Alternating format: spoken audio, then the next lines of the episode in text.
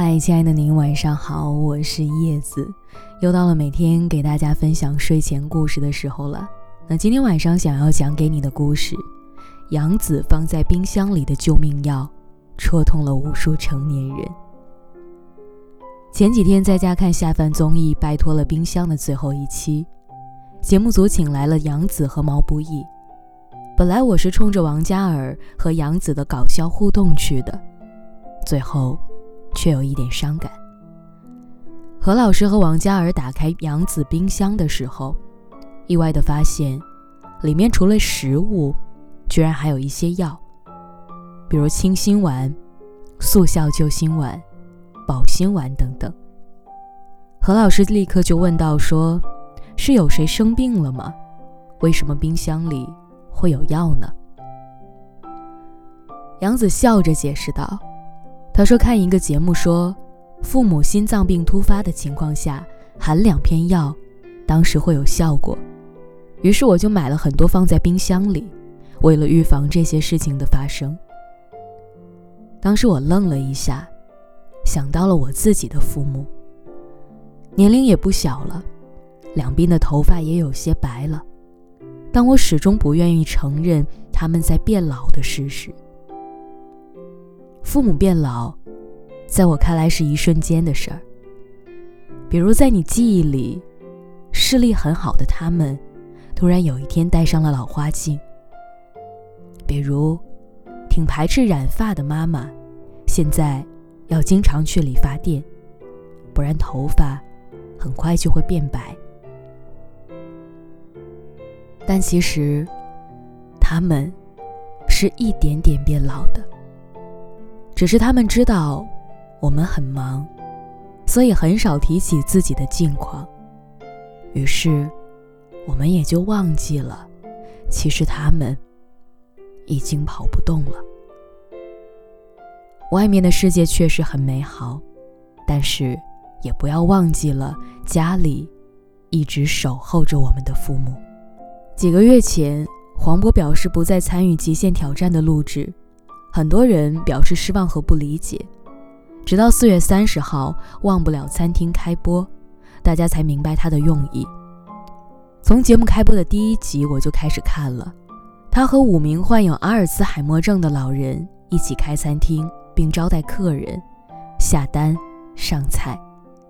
原本以为黄渤是作为一个大众了解阿尔茨海默症的开口出现的，后来才明白。他内心深藏的痛苦。舒淇来的那一次，他和他聊到自己的父亲，这个终日嬉笑的男人，不禁红了眼眶。当被舒淇问到，如果突然之间回到了在爸爸还有记忆的时候，你想对他说什么？黄渤先是叹了一口气，然后慢慢的说了一句。没有想说什么，我想能多陪他一会儿就可以了。以前年轻的时候不懂事儿，钻破了头想看看大千世界的模样，后来才发现，原来最重要的是家人，是陪伴。也许人生中有很多事错过了可以重新来过，但总有那么几件事错过了。你会后悔一辈子。别做一个迟笑人，毕竟你没办法判断明天和意外哪一个先到来。去年三月，苏芒辞去了时尚集团总裁和时尚芭莎总编辑的职位，因为他的妈妈病了。但是当第一次听到“病危”二字的时候，他担心了，害怕了。所以，为了照顾妈妈，他毅然决然地辞掉了工作，专心陪妈妈度过最困难的时期。虽然我们不可能立即辞掉工作，回归家庭陪伴父母，但是，真的要抽出时间来陪陪他们。对所有人来说，最不留情的是时间。不要总以为时光很长。以后有大把的时间陪伴父母，真正的陪伴，不是说当父母两鬓斑白的时候陪他们散步的那几次，而是他们需要的时候，你能赶到身旁。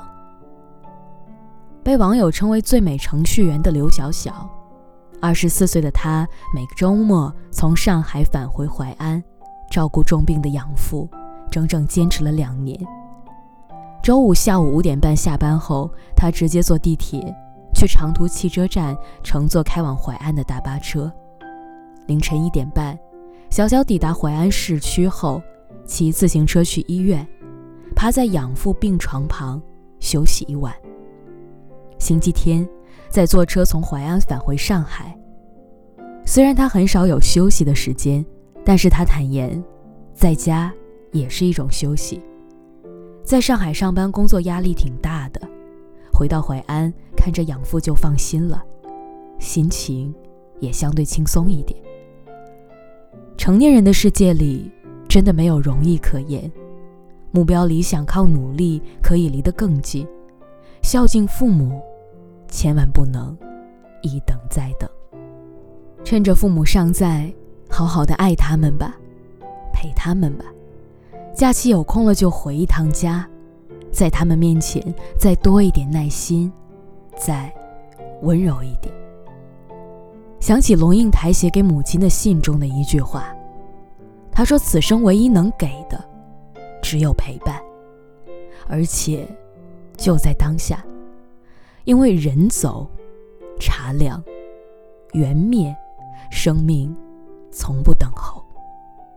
仔细想想，我们能给父母的真的很少。”相比他们给我们的，无论是钱、时间、耐心，还是其他的，我们付出的简直轻如牛毛。时间不等人，病痛来的时候也不会给你打招呼，所以在有限的日子里，对父母多一点关爱，多一点陪伴，尽自己所能为他们做点什么，珍惜和他们相处的每一分。每一秒，不要等到失去了才学会珍惜，不要感到无能为力的时候才开始努力。有些事情如果现在不做，或许永远就都没有机会了。